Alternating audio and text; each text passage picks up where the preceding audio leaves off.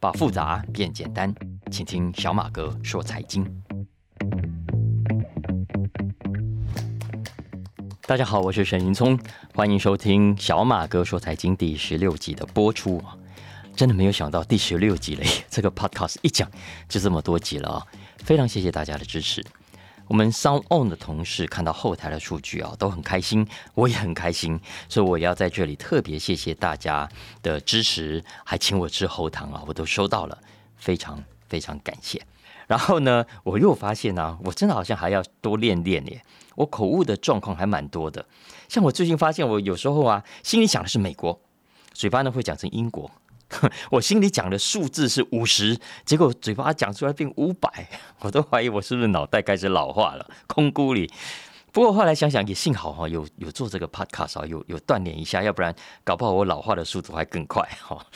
啊，不管怎样了，谢谢大家不嫌弃。那接下来让我们大家一起慢慢变老吧。来，我们开始讲今天的新闻哦。大家喝咖啡了没？我今天选的第一个新闻啊，跟喝咖啡有关。要讲的呢是星巴克以及整个咖啡产业的趋势啊。咖啡在台湾现在已经是一个很大、很竞争的产业，所以我觉得星巴克的经营方式跟相关的新闻，很值得大家三不五时去关注一下。那我昨天看了一下星巴克的股价，今年以来哇，已经掉了四分之一了，市值蒸发超过一千亿美金了。那为什么会跌那么多呢？第一个原因当然是跟我们过去都有谈到的整体的行情不好嘛，然后总体经济你看通膨啦、衰退啦、原物料成本涨价啦、供应链等等的问题啊，所以整个股市今年以来都不怎么好。然后呢，对有些人来说，咖啡本来就不算是什么基本必需品，当然对我来说是基本必需品，可是对一些人来说，真的要省钱的时候，咖啡是可以不喝的。所以多多少少，我认为星巴克的生意啊，还是会受到影响的。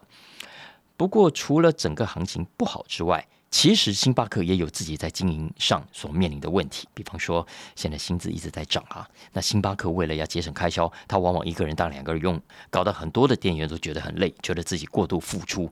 所以，美国星巴克的流动率非常非常吓人。我跟大家讲有多吓人啊？根据《华尔街日报》报道，在疫情发生之前。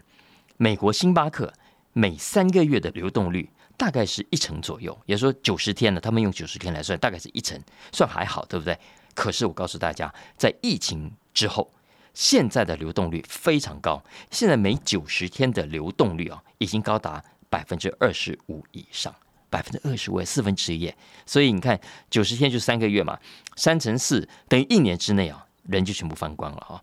所以很多的店长呢也发现这样子下去不是办法，所以有越来越多店面的员工要求怎么样组成工会，要跟公司重新谈判薪资跟福利。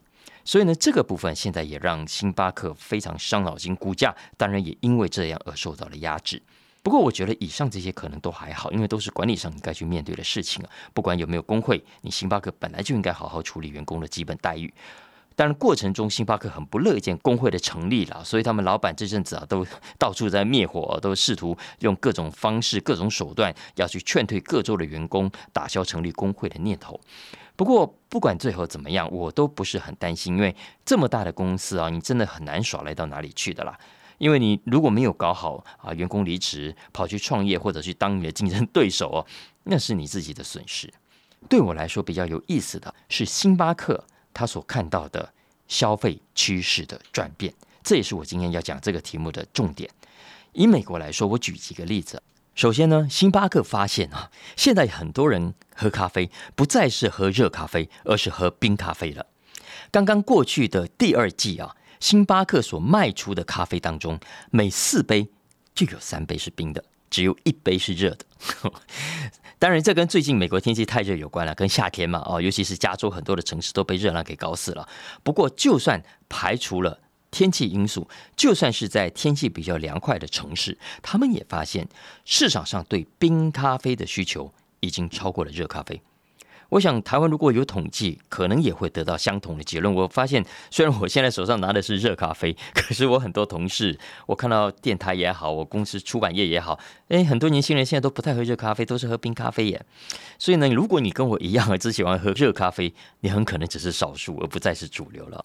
再来第二，星巴克也发现，消费者喝咖啡口味也转变了。以前消费者喝咖啡要的是咖啡的香气啦，以及帮助提神的咖啡因，所以 menu 上选择通常也不是很多，卖的最好来来去去就是那几种：黑咖啡啦、卡布啦、拿铁啦，顶多加糖加奶或不加糖不加奶等等哦。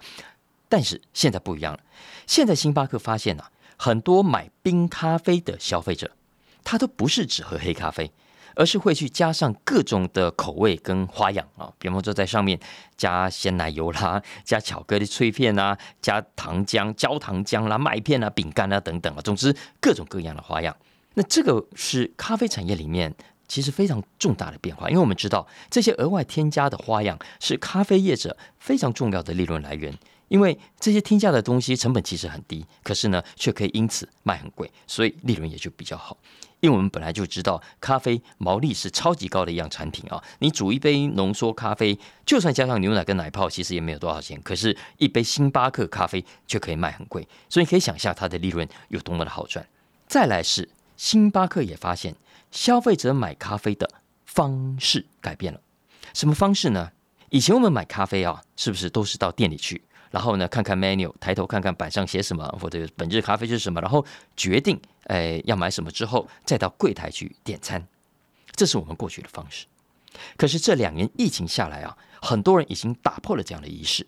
星巴克说啊，现在有非常高比率的消费者，他早在走进店里之前，就已经在手机上点好餐了，所以他一进门呢，就想赶快拿到咖啡就离开，赶快回去上班啊，所以。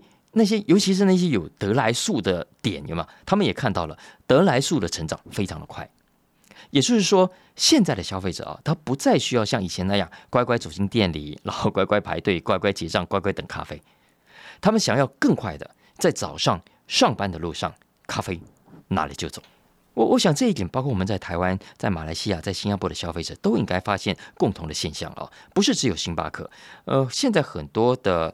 早餐店的消费者也是一样，像我早上上班的路上啊，我经过咖啡馆，我就发现有很多人就是在捷运上，在公车上就已经先预约好，下了车出了捷运站就直接去拿。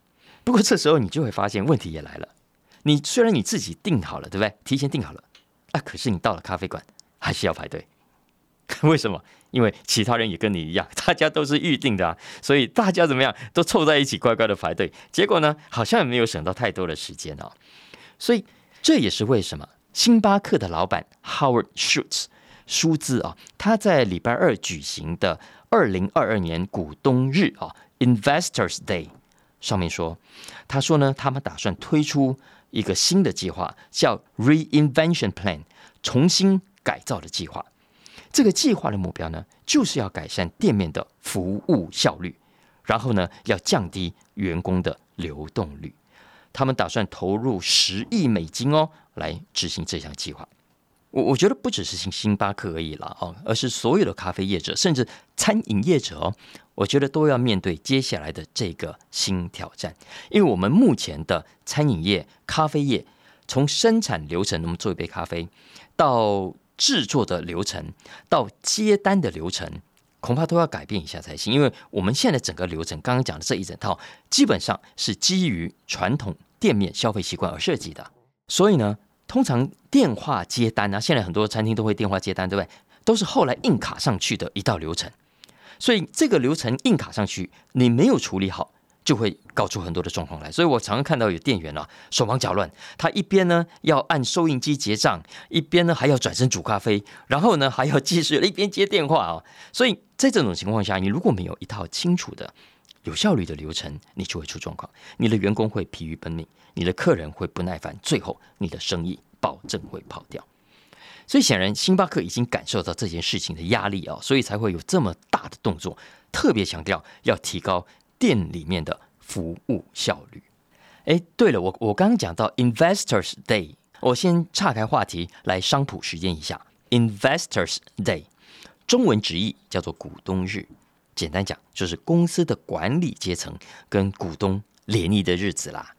Investors Day 跟股东会 Shareholders Meeting 是不一样的。Shareholders Meeting 啊，它比较正式，它有既定的议程，然后要表决啦，要投票等等。那 Investors Day 基本上是比较轻松的，它没有什么要表决的议题，只是纯粹的让管理阶层跟大小股东之间，哎，有一个交流的机会，让平常很忙的 CEO 啦、CFO 啦、COO 啦，可以在这一天哦，跟股东们来面对面谈谈公司的愿景啦，这个自己在工作上的感想啦，以及未来的人生目标啊等等哦，然后。出席的股东也可以针对自己的疑虑、自己的想法来当面提问。比方说，很多股东可能会在新闻上看到关于公司的报道跟消息啦。比方说有董事会纠纷啦，诶，那你就可以在 Investor Day 上提出来，那看看公司管理高层怎么样当面跟你解释。也就是说，你可以有第一手消息，而不是看报纸上的二手传播。那有这么一个机会啊，其实对真正想投资的投资者来说，是一个观察经营团队品质啦、风格啦、呃聪明度与否啦等等，很很好的一个场合啊。当然，通常很多小股东要么没兴趣，要么太忙，所以都不会刻意的去出席刚刚讲的这个股东日的啦。所以会去的呢，往往都是法人股东啊，还有分析师啊。所以在美国，其实 Investors Day 有时候也叫做分析师日。以上就是我们的商铺时间啦。那我们回来讲星巴克啊，因为最近真的动作跟新闻很多，大家去 Google Starbucks 都可以看到。那今年原本的 CEO Kevin Johnson 退休之后，Howard Schultz 他回国站代啊，真的就是站代，他一边代理 CEO，一边呢找人选来接棒。那这个月终于宣布，嘿，他找到新的 CEO 了，是一位印度人，这位印度老兄名字呢叫做 Laxman Narasimhan。不过，星巴克的做法比较特别，这里很值得特别拿起来讲一下啊。为什么？因为一般来说，CEO 上任就上任了嘛。但是这位 Laxman 老兄哦，虽然他十月就会报道，就会 on board，不过呢，他还不是 CEO，只是准 CEO 而已啊。接下来这半年的时间，他要跟着 Shoots 啊，跟现在的 CEO 这个老板一起怎么样？实习半年，所以他正式接任 CEO 会是明年四月的事情。因为觉得很特别，非常有趣的安排哦。我觉得可能台湾企业都可以想个办法来参考参考。因为我们台湾的公司啊，几乎都是找了 CEO 来，然后呢，马上就要他出门打仗的。其实不止 CEO，我们很多找来的主管有没有都觉得来了就给我披甲上阵哦，然后就开始去去打仗了。尤其是 CEO 哦，薪水通常是很高的。那老板当然很自然都会想，哎，我付你薪水是要你来干活，是要你来帮我赚钱，不是来给你学习的好吗？所以你最好马上呢就可以给我上手。所以你看，像 PC Home，张宏志先生找了张玉山来当 CEO，八月初宣布，他一个礼拜后就 on board 了，然后呢，大家就等着看他的表现了啊。可是大家要知道，通常像很多上市贵公司啊，这么庞大的规模，除非是内生的。否则，那种空降来的 CEO 是绝对很难在短时间内就搞清楚公司里面发生了什么样事情的。你看，像 Starbucks 就好，全球有三万五千多个店，有好几十万个员工，所以你要弄懂供货商啦、烘焙的流程啦、不同国家市场的差异等等，哎，那都是要花很多时间的耶。所以我看到 Laxman。他自己也很坦然的说：“他说，Starbucks 啊，咖啡这一行有太多的事情，他需要多一点时间来搞清楚的。你看，包括他自己也说，他要花时间自己呢到第一线去当店员，去了解第一线员工的工作的状况。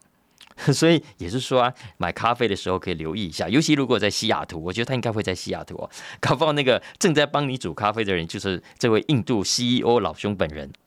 Anyway，我要讲的是。”有时候大家也要给一些新上任的 CEO 啊多一点时间。我觉得 Howard Schultz 这样的安排真的蛮好的，很务实，因为他没有一开始就把整个担子就丢给 Laxman 去承担啊，而是一起来担。尤其是未来这半年，我们都知道全球经济风雨飘摇，谁都没有把握一定会怎样。星巴克它虽然家大业大，它照样要摸着石头过河，何况是我们呢？我一直以来在广播上常常会分享关于全球零售产业的新闻啊，因为我觉得这些产业就在你我的日常生活范围里面，我们天天都可以接触得到很多品牌。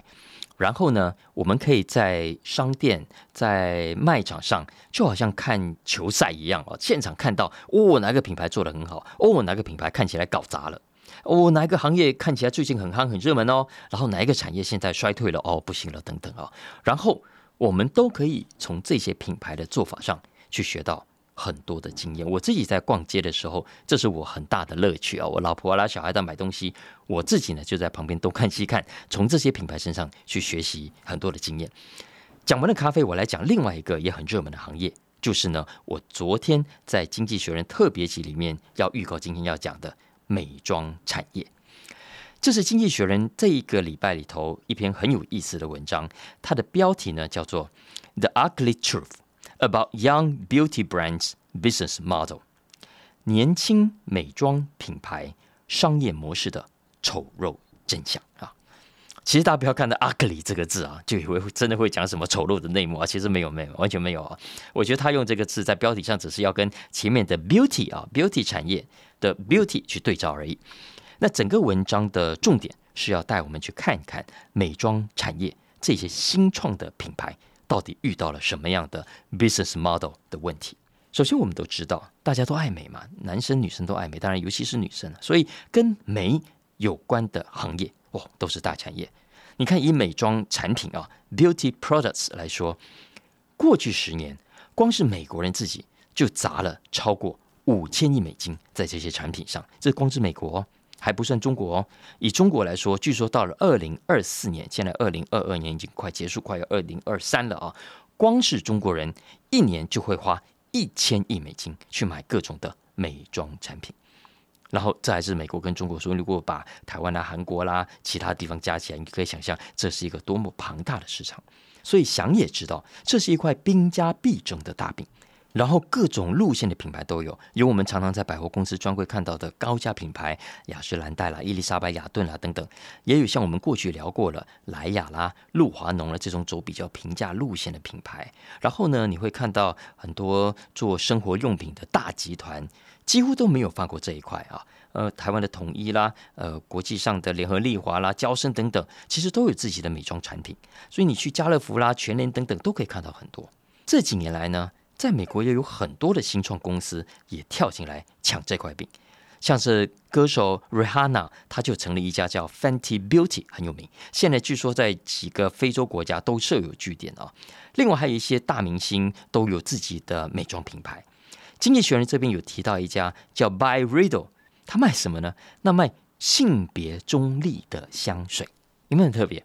其实也没有什么特别，现在性别中立也都很那个。大家其实意思是说，以前最早会用香水的时候是女生嘛，哦，女性消费者比较多。后来哎，发现很多男生也喜欢用香水了。不过男生的香水，呃，古龙水的味道毕竟还是跟女生不一样啊，所以现在就有人想要推各种的叫做性别中立的香水。哎，这家 By Riddle 很成功哎。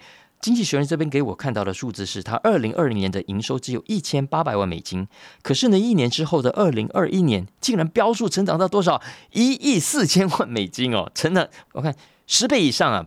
可是呢，经济学人发现，这些新创看起来虽然很风光，但是现在都有商业模式的问题。怎么说呢？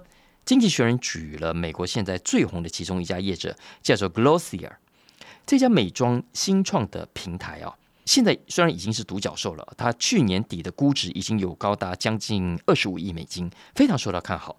可是呢，可是到现在最新的估值整整蒸发了四分之一，只剩下十八亿美金。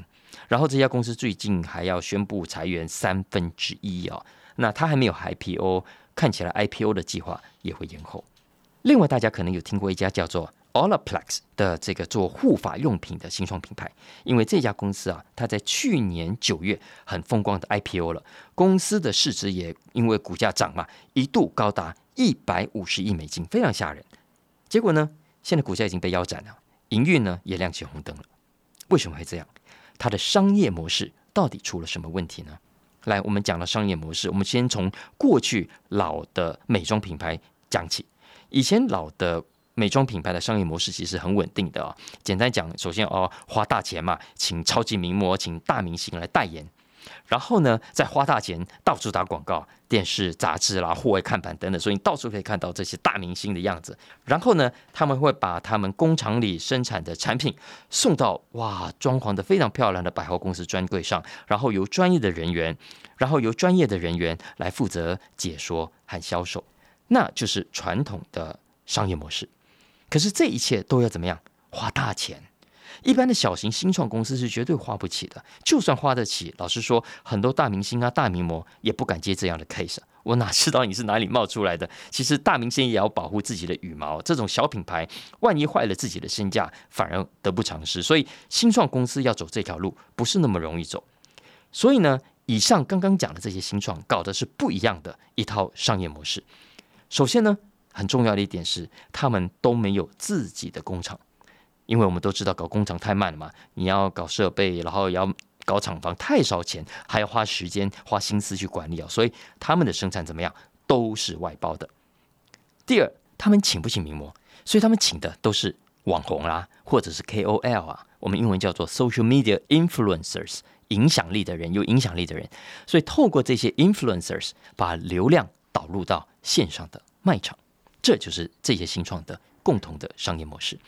那这样的商业模式，它在过去有一段时间非常受到追捧，因为我们有时候会称这种叫做轻资产的商业模式啊，它不用搞工厂，不用买设备，不用请工人，你只要搞品牌啦，搞行销就可以了啊。也是说，你苦工让中国人啊、墨西哥人啊、印度人你们去做啊，然后我们做干净轻松的品牌。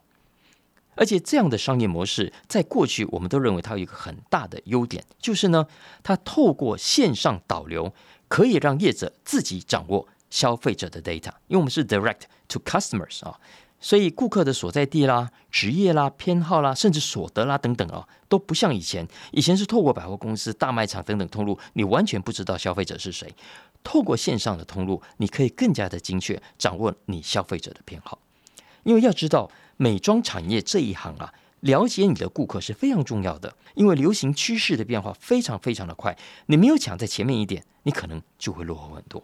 何况透过网络上的各种新的技术啊，AI 呀等等啊，现在的美妆产品也有了新的经营方式，这个跟服饰业也很像。所以尤其是美妆，现在什么粉底啦、口红啦、眼影啦、腮红等等的颜色的搭配啊，你可以用像是有一个软体叫做 Makeage 啊。呃，M A K I A G E 啊，这样的软体来帮助你完成，所以你不用再靠想象的。所以这样的数位商业模式当然很有优势，对不对？未必，因为它也有它的极限。比方说好了，生产外包啊，没有错，它很方便，很轻资产，但是呢，就会有生产进度上的问题，有时候你却赶不上潮流。尤其现在，你看供应链断来断去的情况，常常就会出发现出不了货啦，到不了货的状况啊。还有，我们靠 influencers 当然很好，可以带来业绩。可是现在啊，很多的业者也发现，influencers 虽然能够促成首购啊，也就是首次购买，可是呢，它没有办法保证带来重复购买。而且很多网红现在啊 越来越红，它越来越有效了，开出的价码也会越来越高啊。你知道吗？我看经济学人这个报道，他说有时候光是一则 po 文哦，有些网红开价就是多少？二十万美金，六百多万台币，好恐怖啊！然后呢，这些传统的大品牌，现在当然也看到网红的威力，也跟着砸钱跟抢人呐。所以搞到怎么样？很多的网红的身价现在也贵到要死。大品牌当然不在乎这点小钱，他们请大名模钱还更多嘞。可是你想想看，这些小品牌、这些小新创啊，就辛苦了啊。所以呢，the ugly truth，丑陋的真相是什么呢？就是他们发现了。对美妆产业来说，老 Coco 的实体商店还是很重要的。老 Coco 的这些品牌还是很厉害的啊，所以没有错，网络很方便，很多人都已经习惯了。但是仍然还是有很多人会去 Walmart，会去药妆店、传统的百货公司去买他们所需要的美妆产品。也就是说啊，新创公司有数位没有错，很好，但数位也只是一只脚。可是呢，那些老 Coco 的品牌啊。它本来就已经有实体店，现在多了数位网络啊，等于它比你多了一只脚。请问你只有单脚，人家两只脚，你要怎样跟人家跑啦？所以这就是新创的美妆产业商业模式上的缺陷。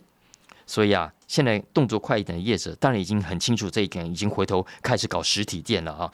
所以包括台湾都一样，大家可以自己开就自己开，要不然呢就跟实体的连锁店来合作，要不然呢就想办法把自己搞得品牌很大很知名，然后吸引大品牌来把自己给买去，这也是一个经营上的好方法了啊。所以我想大家听到这里，应该都可以联想到，同样有商业模式问题的，当然不会是有美妆业啊。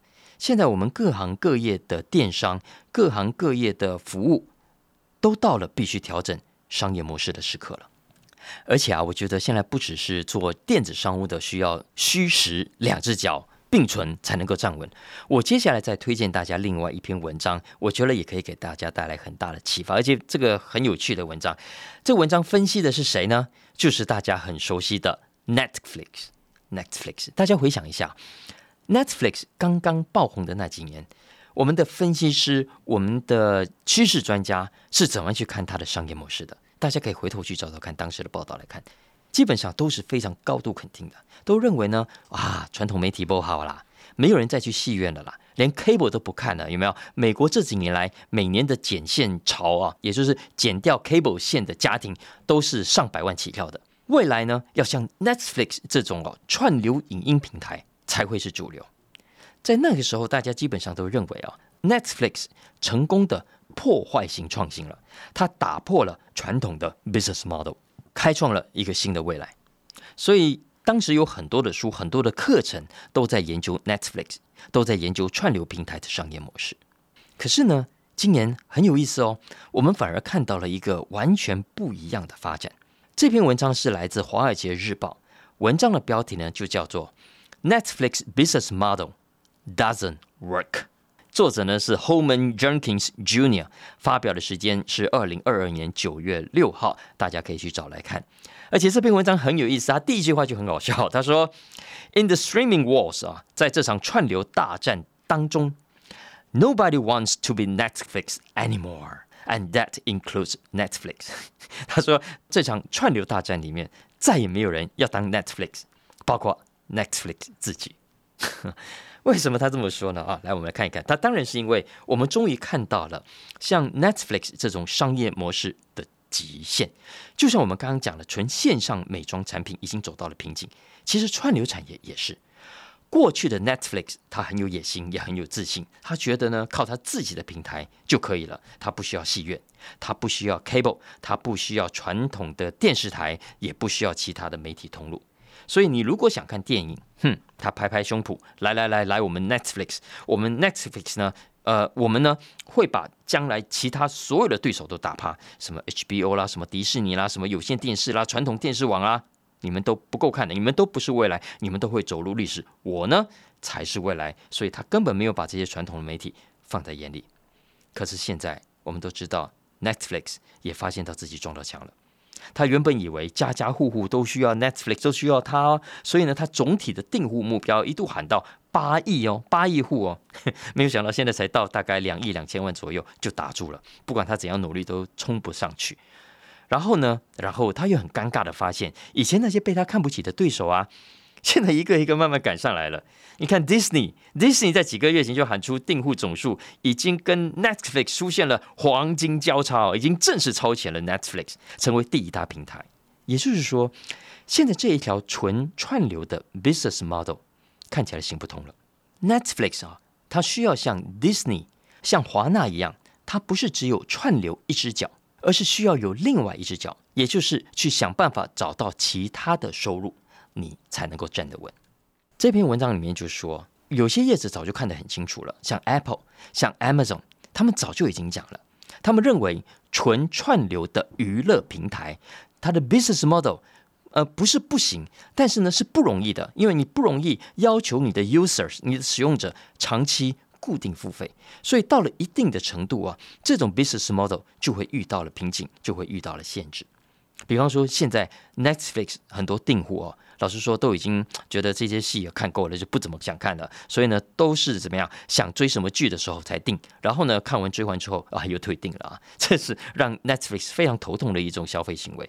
华尔街日报说啊，串流平台它想要能够持续的成长，就不能光靠纯串流的 business model，而是呢，必须成为另外一个更大的 business model 的一部分才行。大家听清楚了吗？我再说一遍啊，不能光靠纯串流的 business model，而是必须让自己成为另外一个更大的 business model 的一部分。什么意思呢？来，我打个比方说，像 Amazon，Amazon Prime，它为什么要花这么多钱搞电影？因为这是它一个更大的电子商务 business model 的一部分。它根本不用靠串流本身来赚钱，串流呢，只是帮他赚更多钱的工具。之一而已，所以同样的道理，Apple Apple 为什么会跑来凑热闹搞电影呢？哦，因为 Apple 要让电影的串流成为它打造整个 Apple 生态圈 business model 的一部分。其他像 Disney 啦、Warner Discovery 也是一样的，串流本身并不是他们最主要的 business model，而是他们要靠串流来做更大的生意。所以你看，在这种情况下啊。Netflix 这场仗非常难打哎，所以这篇文章的标题一开始就说，连 Netflix 自己都不想要回到自己的 business model 了。所以现在 Netflix 啊，就默默的把自己以前讲过的话都给吞回去了。有没有？以前都说啊，看电影不应该被广告打断了。现在呢，他开始要推出有广告的电影服务了。为什么？因为他已经知道要多一点收入，要有广告，他。才能够生存下去，这个 business model 才有搞头。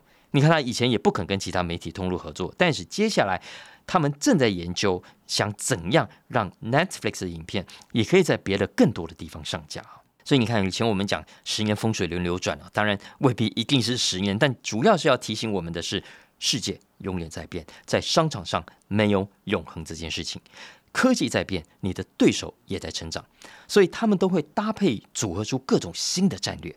所以，如果你傻乎的只会一招，或者呢以为自己会的这一招天下无敌啊，可以吃一辈子啊，我觉得你吃西北风的几率还更高。尤其是网络上啊，各种的 business model，现在呢，我认为已经渐渐走到一个新的阶段。以前呢，很多的新创基本上呢，都先求有，再求好。对不对？他赶快先把产品做出来，把市场吃下来再说。有了市占率，有了消费者啊，你产品可以慢慢来改嘛。Netflix 当年就是这样，他觉得可以靠 good enough 的影片跟影集来吸引住观众。但是现在呢？现在他们发现了这一招已经行不通了。很多消费者已经吃很饱了，时间呢也早就被各种的媒介给占满了。所以你的东西不够好，他都会觉得。不值得浪费时间，所以《华尔街日报》这篇文章也有点到哦。现在你光靠 good enough 是不够的，你要让消费者觉得 must have 才行，must have 才行。好了，以上就是我们今天的小马哥说财经，欢迎大家继续收听，我将会带给大家更多的国际财经讯息。这里邀请大家帮忙小马哥按下订阅，并且评分五星哦。当然，更重要的是帮我分享给更多的亲朋好友，请大家一起来收听。如果大家有相关的需求，也欢迎透过文字栏讯息里面的相关粉砖跟莲姐来和我们互动喽。下次见，拜拜。